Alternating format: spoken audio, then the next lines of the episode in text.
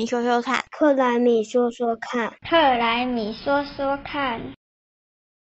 Hello，大家好，欢迎回到我们克莱米说说看，我是奇欧妈妈，我是微微，我是瓶子。我们上一集有讲到 ESG 成为企业被当做投资标的时候的重要考量。那大家有没有注意到一件事情呢？就是啊，这个世界上的商业规则正被颠覆的改写中。以前我们对生意人的想法可能就是公司叫做盈利事业，它成立的目的就是要赚钱。至于他们有没有良心呢，就要看缘分。可是啊，良心这种东西是没有统一的规范的，所以公认有良心的公司就好像凤毛麟角，连 Google 啊这种大家都羡慕的谣传员工福利超级好的公司，也常常会传出劳务纠纷。但是这个世界现在不一样了呢，当 ESG 成为重要的企业经营原则的时候，我真的是越来越感到希望了。不过在那之前，拼子可不可以帮我们复习一下 ESG 是什么意思啊？哦，上次我是学生，我有作弊，所以呢，ESG 是三个英文单字的缩写，E 就是环境保护的 environment，然后呢，S 就是社会责任的 social，那 G 呢就是公司治理的 governance，就是包括我们大家在乎的企业的温室气体排放啊、水管理啊、生物多样性，这就是环境保护嘛。客户的福利，还有员工的关系，然后这些。影响产业收入和相关的这些跟企业相关的人的面向，就是属于 S 社会责任的这个。关于商业的伦理、它的竞争行为，甚至供应链的管理和公司稳定度的这些相关声誉呢，就是属于 G 公司的治理，没错吧？没错，没错，真的是用功的好学生诶。那另外的话，CSR 就是一个广泛的概念。ESG 则是提出如何实践 CSR 的原则，从环境、社会、公司经营来评估一家企业的永续发展指标。换句话说呢，永续经营就是企业应该追求的大方向，CSR 就是永续经营的主要概念，ESG 则是其中一种衡量指标。就像很多企业都对外声称自己关怀环境。关注社会责任，遵守社会道德规范，但到底做了什么，做了多好，就需要用 ESG 来做衡量评分了。那刚才微微有提到说，ESG 其实是一种衡量的指标，但是事实上，除了 ESG 之外，也有其他的类似的一些理念。像大家有听过社会企业或者是 B 型企业吗？没有，太熟。现在是有很多新创公司啊，其实他都把自己定义成 B 型企业，并以这个为发展的目标。我第一次看到 B 型企业的时候，其实也是满头雾水。B 型企业是什么啊？难道有 A 型企业吗？然后啊，那个是我在很多年以前了，就是在一个美国的翻译书上，它的名字就叫做 B 型企业，然后说它是我们现在最需要的好公司，让你会想卖他们的好东西，然后还会想要加入他们一起赚钱。对这个书名很落落长，但是这个标题真的就颠覆了我对企业过去的想象。原来企业不只可以赚钱，对他们而言，真正的企业，他们现在说 B 型企业，第一个就是如果你是劳工，你会想要进入这样子的好公司；第二个，如果你是消费者，你想要安心的买他们生产的好东西；第三个，如果你是公司的老板，你不仅可以赚到良心钱，还可以顺便让这个世界更美好呢。所以一边赚钱，又可以一边让世界变得更美好，这根本就是超幸福企业了啊！所以我一直对 B 型企业都超级有幻想的，好完美哦。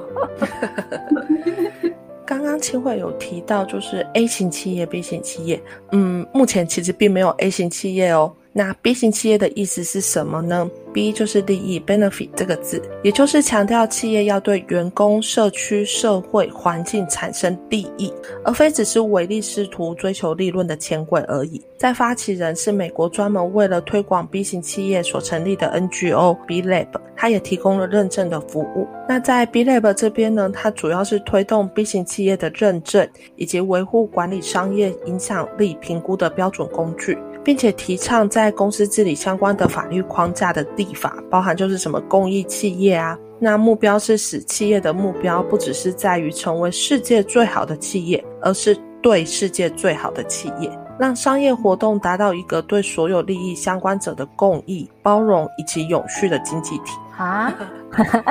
在台湾啊，大家可能比较常会听到的是社会企业，虽然意思跟 B 型企业是差不多的，但是因为 B 型企业是有透过另外国际认证，所以在台湾有认证的社会企业就会坚坚持说它是呃 B 型企业。那全世界目前有超过四千家的企业取得了这个 B 型企业的认证，当然也有一些秉持着相同的理念，但是还没有去做这些。认证的企业，他就会称呼他自己是社会企业。认证这个 B 型企业的标准工具呢，是针对。这个企业它在公司治理、员工的照顾、环境的友善，还有社区发展，就包括供应链和客户的影响力，总共有大概是五个面向吧。然后再依据他们，呃，这很复杂，依据它在什么市场啊、产业类别，还有员工人数的这些规模去做一个量化的评。那总分是两百分。那如果你有办法拿到八十分，你才可以获得这个 B 型企业的认证。当然，如果你后来乱搞，这个这个认证也是会被取消。就是什么叫乱搞？就是拿到这个认证的其实他如果后来遇到很重大的事件。罚款，或是重大的诉讼案件、特殊经营的这些案件，他都必须要公开揭露。如果他就是不太 OK 的话呢，就是会有被取消这个认证资格的这个观察的这些相关的强制的约束日记。像我就有看到一篇文章说啊，因为 B 型企业的认证费很贵，因为它是依照公司营业额，公司营业额越高的话，它每年的认证费就越贵。对，它认证是每年，所以。这可能也也是为什么台湾通常只有小企业申请的原因吧。总之，因为 B 型企业的标准并没有像 ISO 那样公开透明，所以啊，现在很多 B 型企业的认证都会被人家说，这其实只是 B 型实验室刚才说的 B Lab 的黑箱跟帮企业漂绿的行销手法吧。那两位觉得怎么样呢？我觉得不好说耶，一定还是会有两派人，有些是玩真的，有些只是要追求虚名，或是做也没做就自己帮自己脸上贴金，说我家很多 B 型企业啊，或是很多社会企业哦，这种的一定也很多。可是重点是我们还是要鼓励企业往这个方向发展。B 型企业现在可能还很新，但就像上次我们讨论 ESG 企业一样，若是主流的话，那不做的企业就会被淘汰，这样整个企业也就会越来越好。起心动念开始做是非常重要的，当然还是会有钻漏洞的企业，但正面想，这也是给愿意和环境共存共荣的企业一个认证的机会。我们可以将 ESG 啊当做是高阶任务，那 B 型企业当做是入门砖。中小企业如果可以先达成 B 型企业认证，其实也是迈向永续发展的一大步了。好像是诶。对啊，我觉得至少人家愿意考量利润以外的部分嘛，就算即使是说是装的，那这个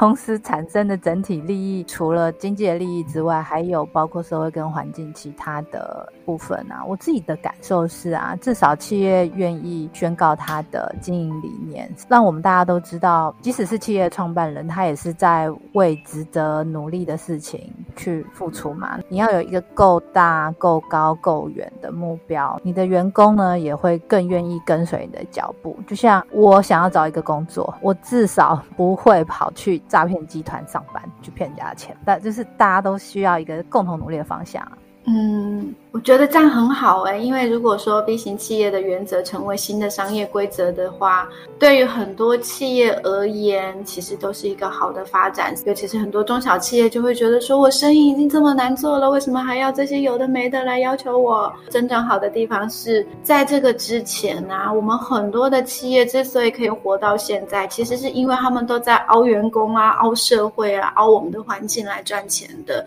这个叫做外部成本。那这些我们在在经济学上不是说你不用成本不用钱，只是我们的劳工、我们的社会、我们的环境帮你付了这部分的成本，但是钱被你老板赚走了。所以对于这种企业，若因为被要求要对员工好、要对社会好、要对环境好就撑不下去的话，那我觉得真的也要好好考虑一下，是不是该转型了。对啊，像我们从新闻上都常常会看到，以前会有很多工厂趁着下雨天偷排废水废气，那甚至是在农地偷盗废弃物也是。像这种根本就是赚黑心钱呐，他只是把自己的污染处理成本加注到全民身上而已。就像 B 型企业的理念，它不是要成为世界最好的企业，而是对世界最好的企业。以台湾而言，我们现在的产业大部分都是代工为主，我们充分仰赖世界供应链，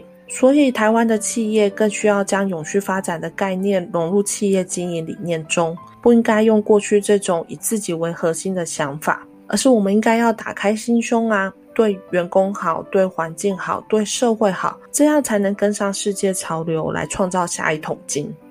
就是有一些坏老板呢，真的给一些员工条件太差，然后就会血汗工厂，我们大家都听过嘛，悲惨事业这样威胁员工说，不然你就就你有工作就就要感感激这位老板了，还要挑剔。可是其实这种惯老板呢，就是我们上一集有提到嘛，那个有限有限赛局的思维，他就要短期在这一场竞赛里面就要看得见收益的这种经营模式啊，基本上也是留不住真正有才能的人才啊，你。你就是压低成本，在获利长期下来也没有在增加公司的竞争力上面投入的话，一方面你也没有办法因应越来越严格的，包括国内甚至国际上的这些环保的要求。再讲长远一点，它也没有因应未来气候变迁。有些中小企业啊，其实比大企业更需要针对环保要求越来越严格的趋势来提高竞争力。你看这一次疫情，其实很多撑不下去的都是第一线呃比较小的企。企业在比较小的这些小店的老板，他没有办法因应就倒闭，他们成为那个疫情的灾民。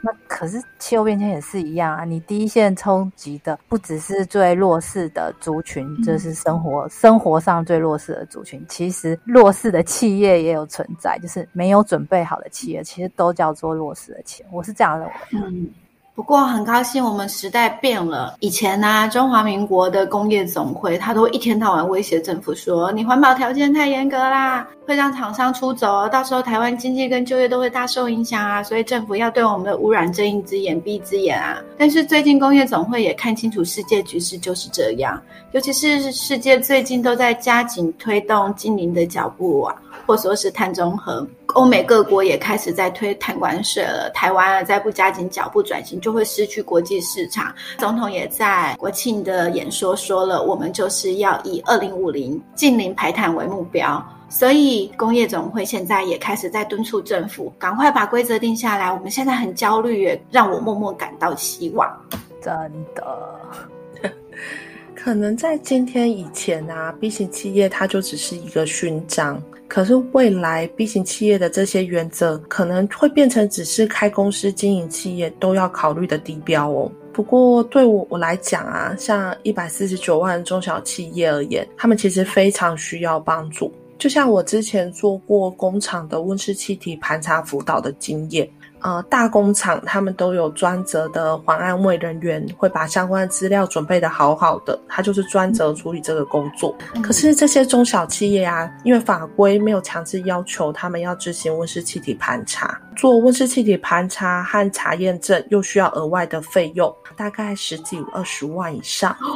所以中小企业来讲，这个成本很高，他们自然也就不会去执行相关的工作。可是这些中小企业都是我们供应链的一环啊，以后也是会被要求执行相关工作的。所以要怎么样在不增加就是总务人员，因为在中小企业可能就是总务包办所有的工作，怎么样在不增加它的过多工作量下来协助中小企业完成温室气体盘查和减量的工作，应该会是下阶段需要思考的事情。哦，刚刚有提到那个碳管水啊。也是从二零二三年要开始哎。目前好像第一波是针对比较大的，像钢铁、铝、水泥、化肥、电力这种产品，会要求就是你要卖给欧盟的，他们就必须要提供一些碳含量的报告。然后如果你的碳排放太高的话，它就可以依据你的含量来收费。它只是第一波，其实大家比较关心的事情是，未来它一定会开始陆续的降低到其他我们要外销到欧洲的产品，所以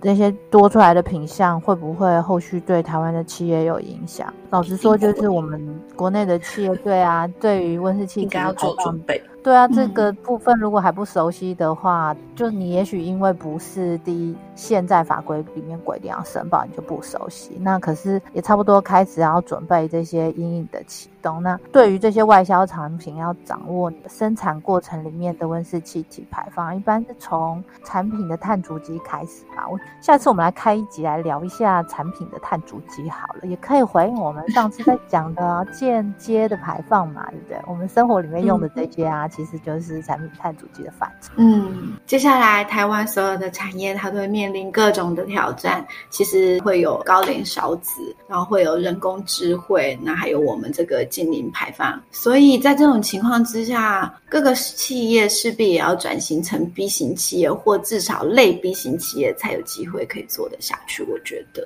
是啊，另外，其实我也在想，像我们这么多年来累积了这么多经验，我们其实也可以做的更多，有更多的贡献才是。我真的觉得我们可以好好来想想，要怎么样来帮这些中小企业耶。我们加油吧！好，好，好啦，那我们今天就先到这里，我们下周见啦，拜拜，拜拜。